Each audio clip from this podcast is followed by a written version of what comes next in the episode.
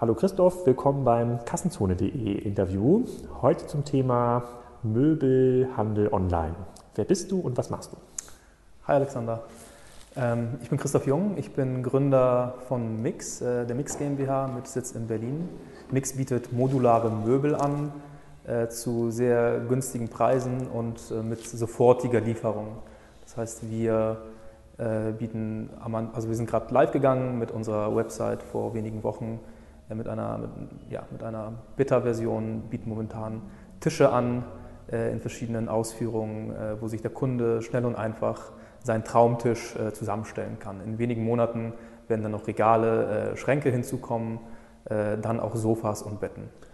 Und ähm, kannst du ein bisschen was zu eurer Historie erzählen? Das ist ja nicht euer erster Aufschlag im Möbel-Online-Handel, sondern ihr habt ja schon ein bisschen im Bereich konfigurierbare Möbel experimentiert und es hat ja auch eine Vorgeschichte. Kannst du da mal vielleicht das kurz zusammenfassen, wie ihr da steht? Klar.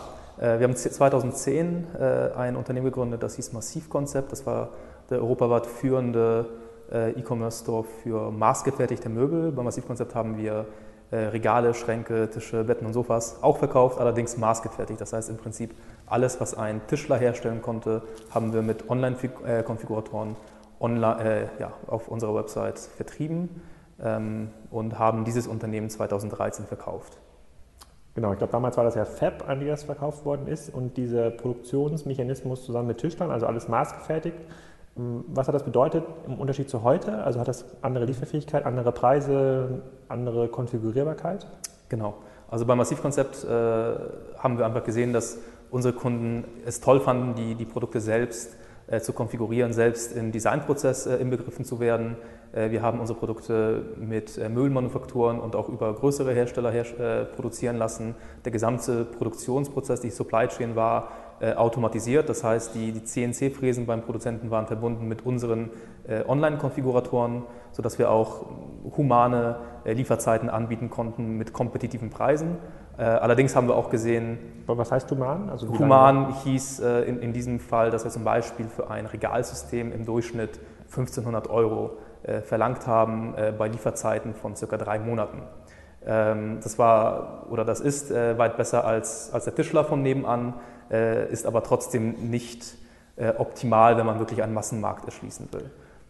Ähm, bei Mix ist jetzt der große Unterschied, dass wir nicht mehr maßgefertigte Möbel online vertreiben, sondern modulare Möbel äh, mit Preisen, die äh, ja, viel kompetitiver, kompetitiver sind. Das heißt, äh, für, ein, für ein ähnliches Regalsystem äh, würden wir jetzt weniger als die Hälfte verlangen und das Ganze ohne, im Prinzip ohne Lieferzeiten. Das heißt, wir liefern am gleichen Tag, wenn die Bestellung reingekommen ist. Wir hatten ja, sozusagen, wir hatten ja zusammengefunden, als ich vor, ich glaube, drei Wochen einen Artikel geschrieben habe, Home24 versus Westwing versus Wayfair.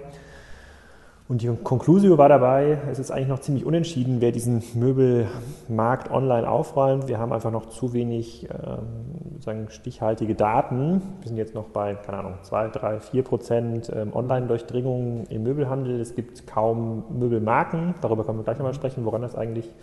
Und meine These war oder ist auch heute noch, dass die Verfügbarkeit von Möbeln online nicht dem Standard entspricht von Verfügbarkeit anderer Produkte. Wenn ich ähm, heute ein T-Shirt bestelle oder eine Kamera, kriege ich in der Regel innerhalb von 24 bis 48 Stunden, im Ausnahmefall mal drei bis vier Tage und Möbel haben noch eine Standardlieferzeit von mehreren Wochen bis hin zu mehreren mhm. Monaten. Und äh, dadurch, dass der Kunde das nicht gewohnt ist und dann, wenn er warten muss, auch er bereit ist, in ein Möbelhaus zu fahren, ist meine These, wenn, wenn es jemand schafft, das Einkaufserlebnis, was der Kunde von Salando, Otto und anderen gewohnt ist, in den Möbelhandel zu übertragen, das mhm. heißt Kunden, äh, Produkte innerhalb von 24 bis 48 Stunden lieferbar zu machen, dann wird man da erhebliche Skaleneffekte im Möbelhandel sehen. Wie schätzt mhm. du das ein? Ich sehe das ganz genauso. Äh, vor allem, wenn man noch bedenkt, dass 62 Prozent der Menschen in Deutschland äh, vor dem Möbelkauf wirklich online schauen, ob sie solche Möbel finden, sich online informieren äh, über, über den Möbelkauf und online auch tatsächlich schon sich eine Meinung bilden über das Möbelstück, das sie, das sie dann kaufen wollen. Und unter 5% der, der Menschen 62, kaufen dann. 62% aller Leute, die Möbel kaufen? Die Möbel kaufen, schauen erstmal online. Mhm. Und unter 5% kaufen dann online. Und das ist einfach eine, eine, eine, eine Riesenschere dazwischen. Und ich glaube auch, dass es genau daran liegt, dass noch keiner ein, ein Konzept gefunden hat, äh, das mit dem recht verschlafenen, äh, normalen äh, Einzelhandelskonzept des Möbelmarkts äh, irgendwie, irgendwie mithalten kann. Und, und das Problem sind in, in der Tat, glaube ich, die, die Lieferzeiten. Denn wenn ich online äh, ein, ein Möbelstück kaufe, das ich jetzt auf einem, auf einem Bild sehe und mir dann ja, erstmal natürlich Geld im Voraus überweisen muss, das sind meistens keine ganz kleinen Beträge, und, und dann sechs, acht, zwölf, 14 Wochen warten muss auf das Möbelstück. Wenn, wenn ich dann Glück habe, kommt es in einem Stück an. Äh, wenn ich Pech habe, äh, ist da noch ein Lieferschaden dran oder ein, eine, eine Reklamation. Das kommt im Möbelbereich leider relativ häufig vor. Dann warte ich nochmal 14 Wochen und dann habe ich nach, mein, nach einem halben Jahr äh, erst wirklich die Bestellung, äh, die ich getätigt habe, zu Hause stehen. Und das ist einfach ein Zustand, äh, der genau dazu führt, dass die Leute weiterhin bevorzugen, offline zu kaufen. Okay, und dann, äh, also schon mal gut, dass du mir zustimmst. Da müssen wir uns jetzt nicht streiten äh, vor der Kamera. Ähm, in den Kommentaren zu dem Kassenzone-Beitrag war, da wurde auch darüber diskutiert, über Produktionsmechanismen, auch über die komplette Möbelindustrie. Mhm. Und es wurde grundsätzlich die These aufgestellt, dass es gar nicht so einfach möglich ist, die Art von Möbeln, die wir heute kaufen, äh, innerhalb von 24, 48, meinetwegen auch 72 mhm. Stunden ähm, online zur, äh, zur Verfügung zu stellen. Also dass man einfach für so eine ausreichend große Charge an Sofas, da wartet IKEA auch ähm, zwei bis drei Wochen, ne, ein bis zwei Wochen, bis mhm. die in die Läden geliefert sind. Ähm, es gab so ein paar Ausreißer in der Argumentation, die gesagt haben, naja, wenn man das wirklich voll automatisiert in der Produktion, kann man da schon eine ganze Menge ähm, mhm. machen. Ähm, wie schätzt ihr das ein oder wie schafft ihr es, so schnell zu, ähm, ähm, zu verschicken oder zu versenden? Kannst ja. du mal ein bisschen was zum Bestellprozess sagen? Also was Gerne. passiert eigentlich, wenn ich heute so einen Schrankwagen oder vielleicht mhm. auch in den nächsten Monaten ein Sofa bei euch konfiguriere. Gerne. Ich, ich sage danach auch gerne noch ein bisschen was zu, zu Produktionsprozessen. Ähm, also bei uns äh, funktioniert das folgendermaßen. Ähm, unsere Möbel werden modular verkauft. Ein Möbel äh, oder die Natur eines Möbels ist modular. Wenn ich, wenn ich einen Tisch vor mir habe, besteht der Tisch aus einer Tischplatte, äh, aus Beinen, aus Ansteckplatten, aus Schubladen. Bei Regalsystemen ist das sogar noch weiter ausgeprägt. Da, da habe ich Seitenwände, da habe ich Böden, da habe ich Fronten. Und das sind im Prinzip Module, die der Kunde eigentlich äh, ja, sich, sich separat zusammenstellen kann, um dann sein, sein fertiges Produkt zu kaufen. Äh, mit unseren Online-Konfiguratoren kann der Kunde genau dies schnell und einfach tun. Wir haben dann die Module separat auf Lager vorliegen, ähm, picken die Module je nachdem, welche Bestellung eingegangen ist.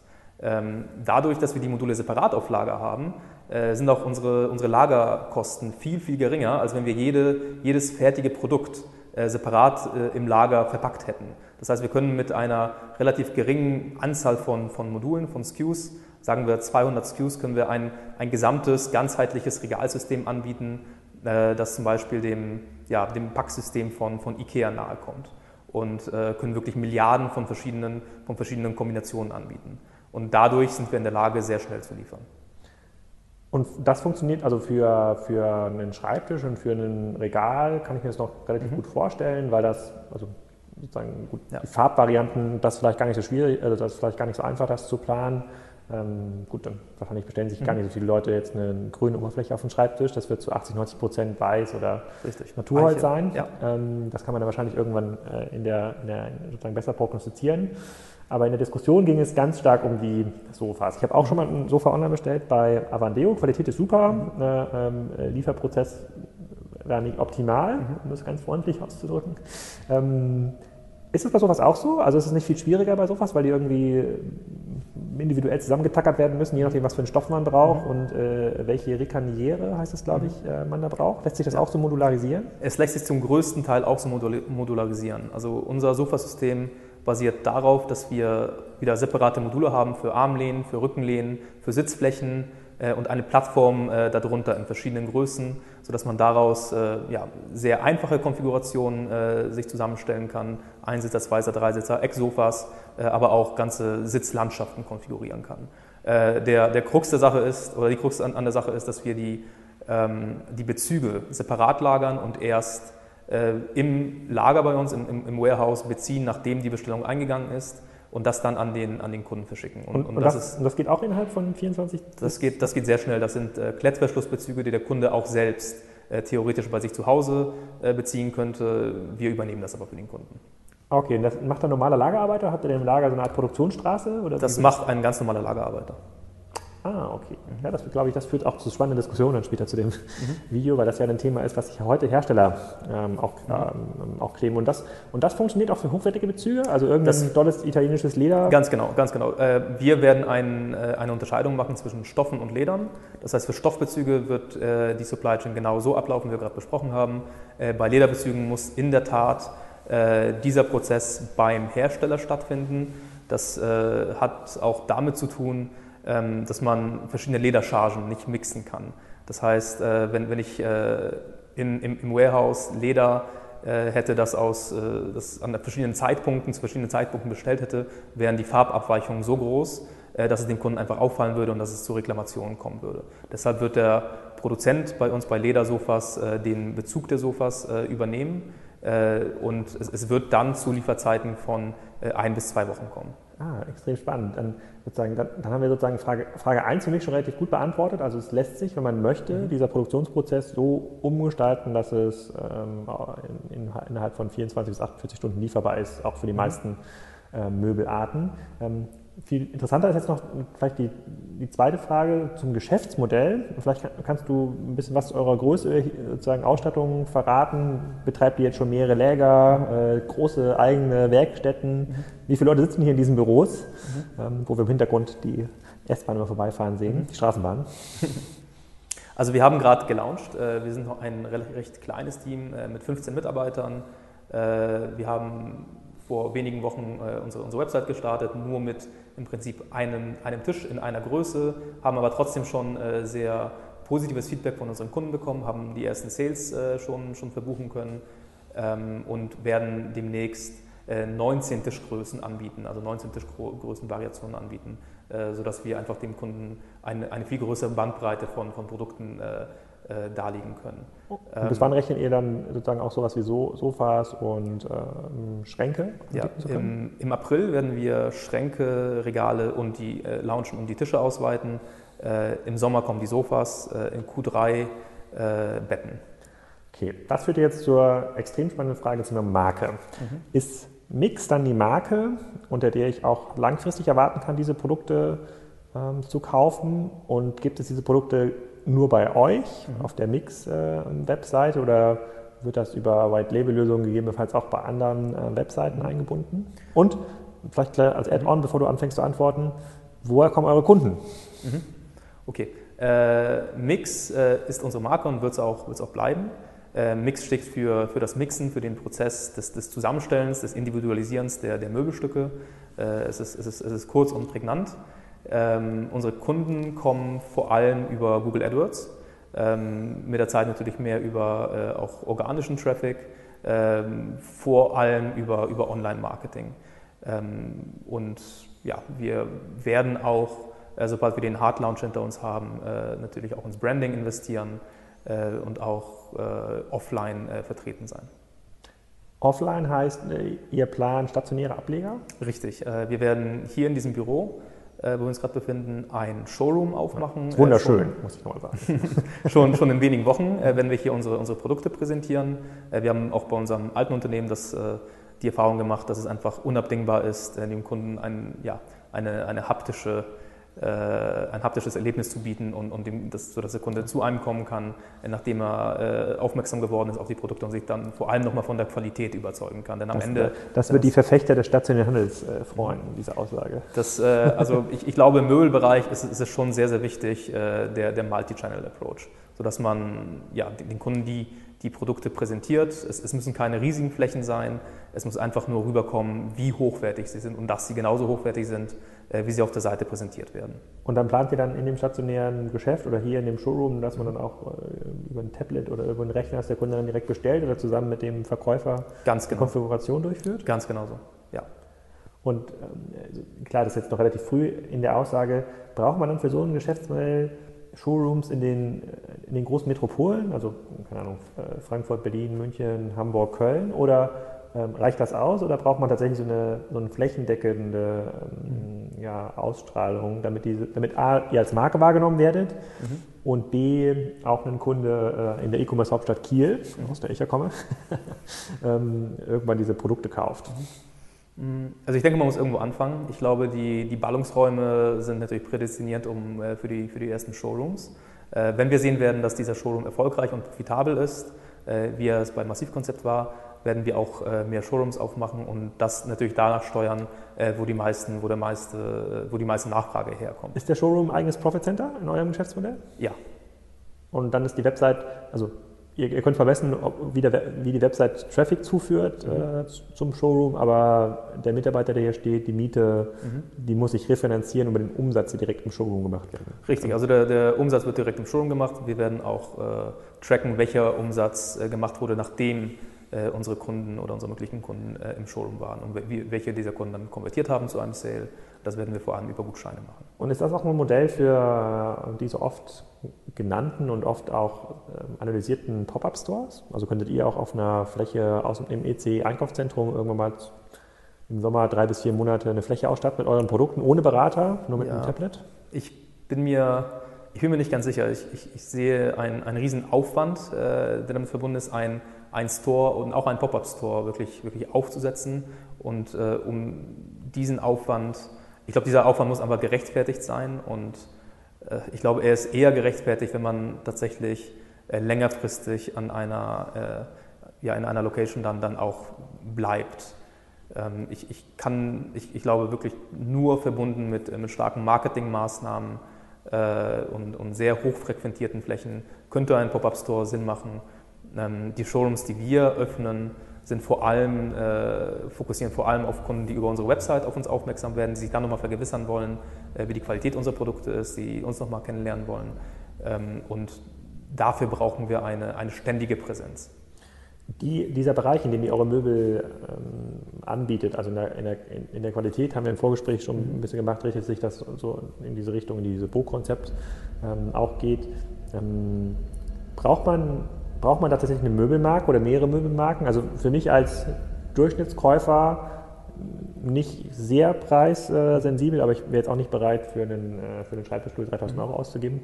Ähm, es gibt ja noch nicht so viele Marken. Es gibt so Handelsmarken, es gibt Vitra als Ausreißer ähm, äh, in, dem, in dem Umfeld, aber ansonsten haben, sich, haben sie noch nicht wirklich viele Marken etabliert oder ich, ich, ich kann mich zumindest nicht daran erinnern, dass in meinem Bekanntenkreis mir gesagt haben, komm, wir haben einen Tisch von XYZ, mhm. während für jede Vase, die irgendwo steht, äh, mhm. die eine kommt von Leonardo, die andere kommt von mhm. Tiffany, was auch immer, hat sich das schon etabliert und für relativ teure, hochwertige Produkte irgendwie noch nicht. Woran, woran liegt das aus deiner Sicht? Also ich glaube, ich glaube zunächst ist es, ist es sehr, sehr, glücklich für neue, äh, für neue Einsteiger im Markt, dass man nicht gegen, gegen äh, übermächtige Marken kämpfen muss. Also ich glaube, es, es gibt die eine Möbelmarke, die, die jeder kennt und die fast jeder äh, zu Hause stehen hat, das ist natürlich IKEA. Äh, das ist äh, natürlich keine, keine richtige Produktmarke, es ist eher eine, eine Retail-Marke. Äh, trotzdem ist sie, ist sie so mächtig, dass sie im Prinzip ja, die, die meisten anderen Marken, die in diesem Segment Fuß fassen könnten, verdrängt. Wobei ähm, IKEA ja eine andere Preisstellung und auch mhm. Qualität hat im Vergleich zu euren Produkten. Das, das würdet ihr jetzt ja gar nicht als Wettbewerber betrachten, oder? Genau, also was die, Produkt, was die Produktqualität angeht, nicht. Die Materialien, mit denen wir arbeiten, das sind eher lackierte Oberflächen, furnierte Oberflächen, Massivhölzer. Äh, wir bieten keine Spanplatten an, keine laminierten Oberflächen äh, und das auch sehr bewusst nicht.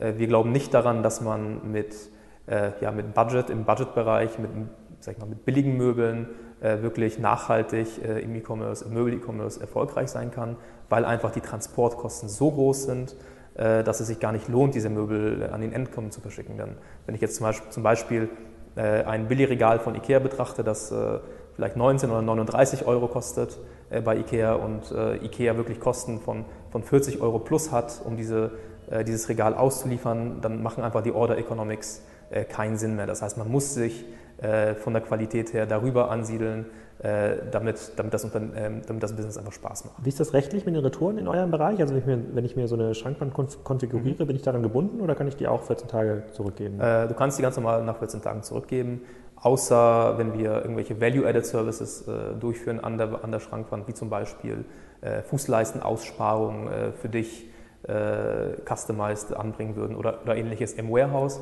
aber in, äh, in, aller Regel kannst du sie ganz normal zurückgeben. Kannst du ein bisschen was zur Retourenquote sagen aus den Geschäftsmodellen, die ihr schon, ähm, mit denen ihr schon Erfahrung gesammelt habt? Jetzt habt ihr wahrscheinlich jetzt für äh, Mix zu wenig mhm. ähm, Daten, um da jetzt schon genau, was zu also sagen. Genau, also über Mix haben wir bisher keine, keinerlei Retouren.